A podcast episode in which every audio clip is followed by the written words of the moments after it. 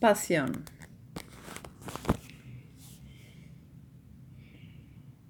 Vos pones ahí pasión y me mirás como si yo fuera responsable. de- Vos sos responsable. Así que esta es la, la vuelta años- de Godard. Mm. Durante los años 60 yo estaba absolutamente bajo el influjo de una serie de iconos. Me parecía que eran el no va más de la modernidad. Y esos iconos eran Bresson, Antonioni, Godard.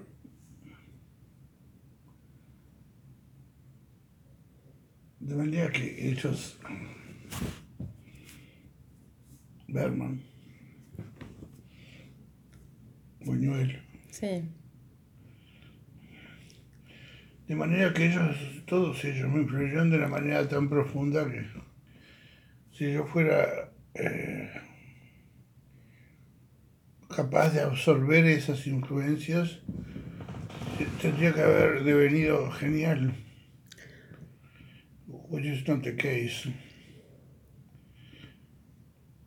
Regrettably.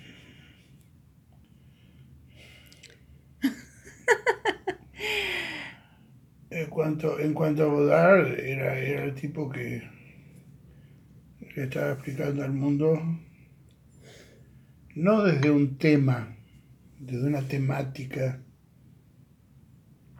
sino desde, desde la cuestión del, del lenguaje fílmico en sí mismo, le estaba explicando al mundo que lo que había este, era una cosa deleznable que había tirado a la basura y que había que hacerla de vuelta. Y esos fueron efectivamente los años 60 de, Godard. Pero esta es de, lo- de los ochentas. Claro. Después él desapareció y todos este, respiramos aliviados porque el, el- el demonio que señalaba que el cine era una verdadera porquería, porquería había desaparecido. Desaparecido por... no se sabe. Hacía videos, hacía Super 8, películas palestinas. No se sabe muy bien qué. Bajo, bajo el sospechoso rótulo de el grupo Siga Bertau. Y después volvió, y cuando volvió, todo el mundo, todo el mundo quería trabajar con él. Bueno, acá están estas dos maravillas, ¿no? Uper y Hannah Shigula. Claro, Ni más ni menos. claro. Upper muy de, de Fassbinder, Ana Shigula muy de Fassbinder, y ambos, y Fassbinder mismo, adorador del icono Godard. Uper también de Fassbinder. Sí. Mira. ¿En qué película? No me acuerdo, pero si no lo es, debiera de ser. Ah, bueno. Bien. A mí me, me- me- me llamó la atención es- esa filmación de los tableaux vivants. No, la verdad que no entendí mucho qué, qué es lo que hace, porque es como que recrea los cuadros, determinados cuadros, a su vez mezcla cuadros de varios cuadros de un autor. Todo esto tiene que ver con, con la cultura europea. A lo largo del siglo XVIII y del siglo XVII, la forma de, mm, arte eh, más corriente era el tableau vivant. O sea, la gente se juntaban en una casa y presentaban largamente trabajado a lo largo de meses, un tableau vivant que representaba generalmente una obra de teatro sintetizada en una imagen o una imagen sintetizada en otra imagen, pero era siempre un grupo de personas que debían captar y expresar el momento clave y el significado clave de una obra. De un relato, el momento clave de un relato. Un relato, pero también de, de- de lo que fuera. Bueno, pero son cuadros que relatan, no es cualquier cuadro, no es cualquier imagen. Totalmente. Ujú.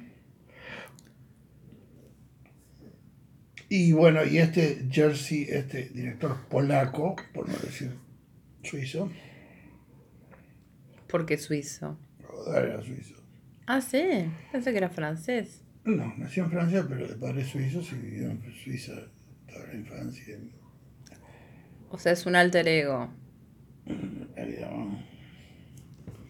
Sí. Y él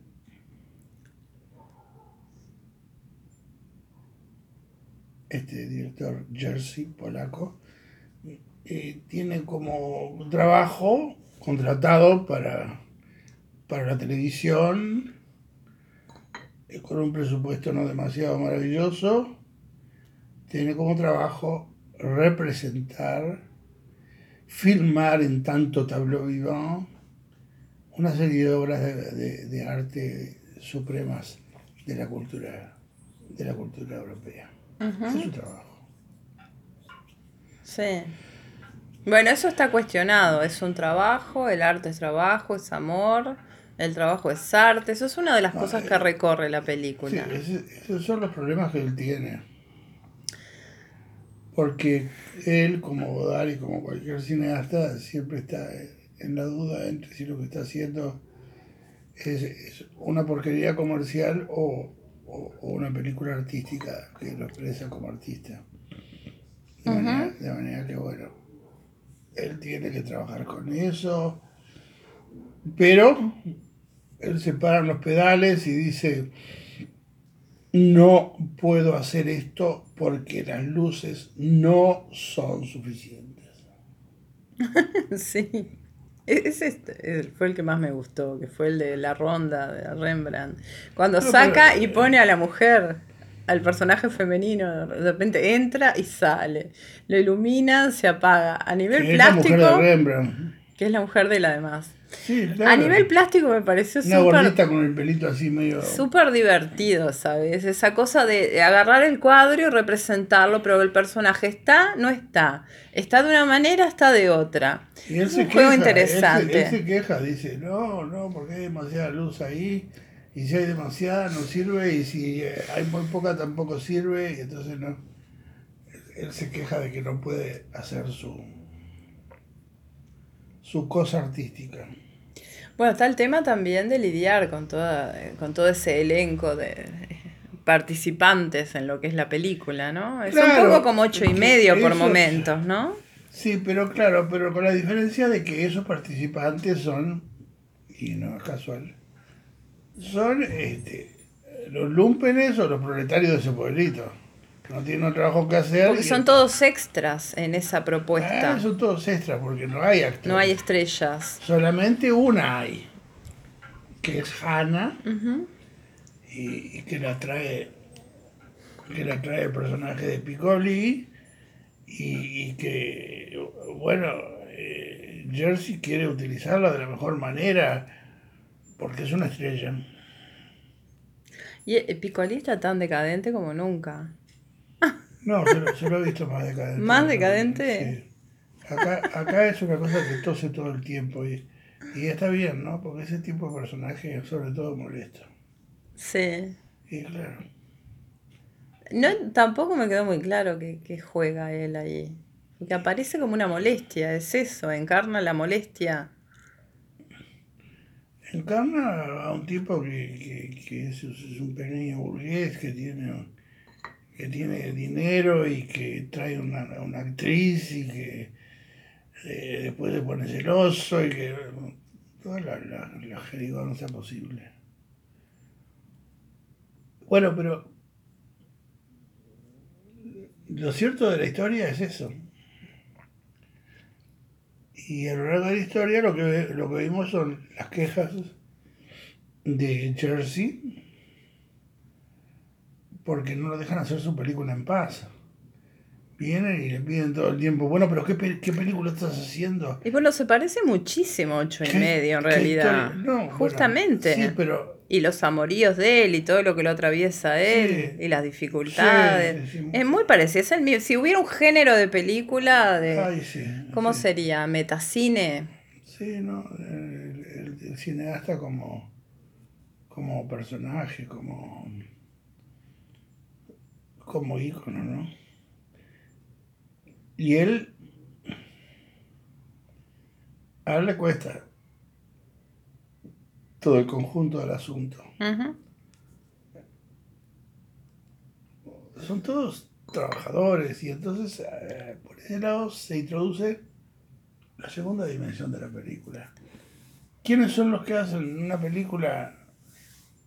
Una cantidad de gente que son de la vida. Son trabajadores, lumpenes, gente que anda en la vuelta, que le dicen. Y esa gente, bueno, esa gente tiene su propio mundo y sus propias necesidades y sus propios problemas y, y- y no están demasiado afines con, con, este, con ponerse mm, artísticos. Ujú. Sí.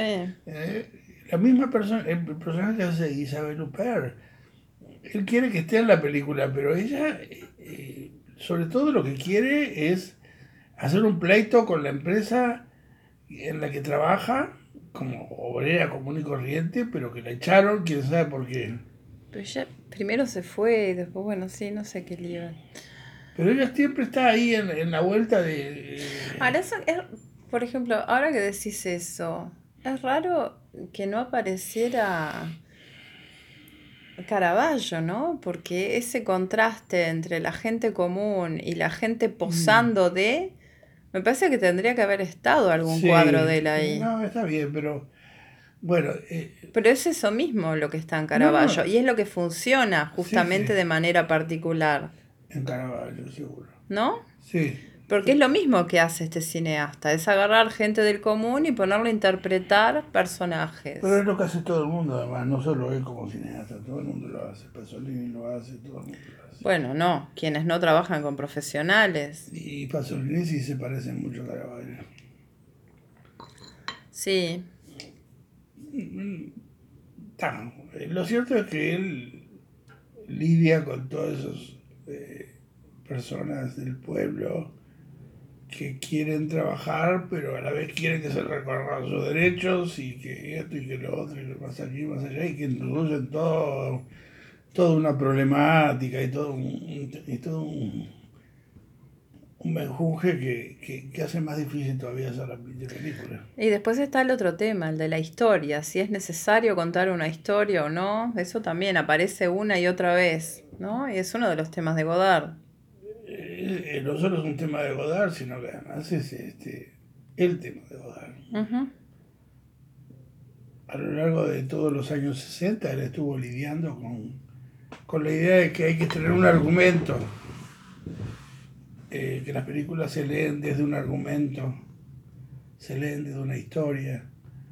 Y aquí también a él, a él le piden que tenga una historia, y él lo que quiere es filmar unas imágenes que le parecen fantásticas, fascinantes, y que él las recrea, las pone ahí y las quiere trabajar con la cámara.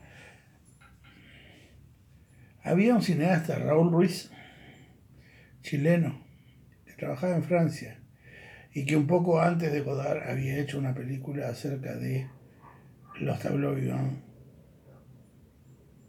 No me acuerdo cómo se llama la película, pero eh, fue muy atractiva en su momento porque introducía un, un elemento de cultura que no, no era para nada conocido ni, trabajado, ¿no?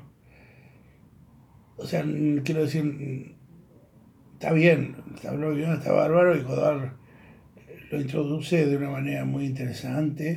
Y cuando filma los tableaux vivants, las imágenes son muy bonitas. Las imágenes son muy bonitas. Pero bueno, lo que pasa que es la cuestión entre la imagen y el relato, ¿no? Es la interrogación por la relación entre la imagen y el relato, que es también que, que está vinculado a esta cuestión de hace falta una historia y qué historia sería y cómo se podría contar de otra manera. Sí, pero de la, de la historia, de la historia de, de, de- de la filmación de los de los tableaux vivants es muy difícil sacar una historia, ¿no? ¿Cómo? Es, es toda una cosa muy ¿De Muy- cuáles tableaux? ¿Los que él filma? Claro. Ah, porque los, los tradicionales sí, sobre No, no, todo claro. que venían de historias de la Biblia, muy Sin duda, concretas. sin duda. Pero, pero acá es todo una gran dificultad, ¿no? Todo una gran dificultad. Este, letrar a una actriz que no lo oye porque es sorda. Este, es, es todo muy difícil. Sí, Es, es- como la vida misma. es todo muy difícil, es muy difícil sacar una historia de ahí. Pero en cambio no es difícil sacar una, una historia del conjunto de la película. Mm, ¿sí? Porque finalmente, ¿qué es? Es la historia de un tío que va a filmar una película y que no puede, que lo presionan por todos lados y que al final dice, van a, la, a, a donde les parezca y, y, no- y decide no filmar un carajo. Y se va. Pero nos queda, eso, lo que hace nos queda. Bueno, eh, lo que hay es lo que hay, ¿sí? Y finalmente es una historia, Sí, ¿sí? O sea que finalmente la película le da razón a esa exigencia, ¿no? a esa A exigencia. esa exigencia de tener una historia. Que una historia hay, tiene que haber de alguna manera. Es que de hecho en la película la hay, aunque sea la historia de cómo no es posible filmar sin una historia. Pero, Sí. pero bueno, es la historia acerca de que no es posible filmar con una historia. ¿Y ¿Qué fue, Sin una historia. ¿Qué fue lo que te conmovió tanto? Porque hay un momento en que las cosas suceden en otro plano. Muy pocos momentos hay en que suceden en otro plano. ¿Qué plano? El plano de la verdadera creación. Cuando está Jersey con Isabel con Hannah. con Hannah. Están mirando en un monitor lo que hizo Hannah eh, para representar expresivamente una música. Y Sí. nosotros la vemos a ella que mira de reojo, le da vergüenza lo que hizo, le parece que está mal, No soporta verse. no, no soporta ver lo que está haciendo porque, porque además es, es muy íntimo. Ella tiene que expresar una música muy íntima y, y- y- ahí hay, hay como, como está cerrado el plano sobre, sobre, sobre ella cuando está haciendo eso. Se, se ve la- las transformaciones de su cara en función de los sentimientos de la música. Ujú.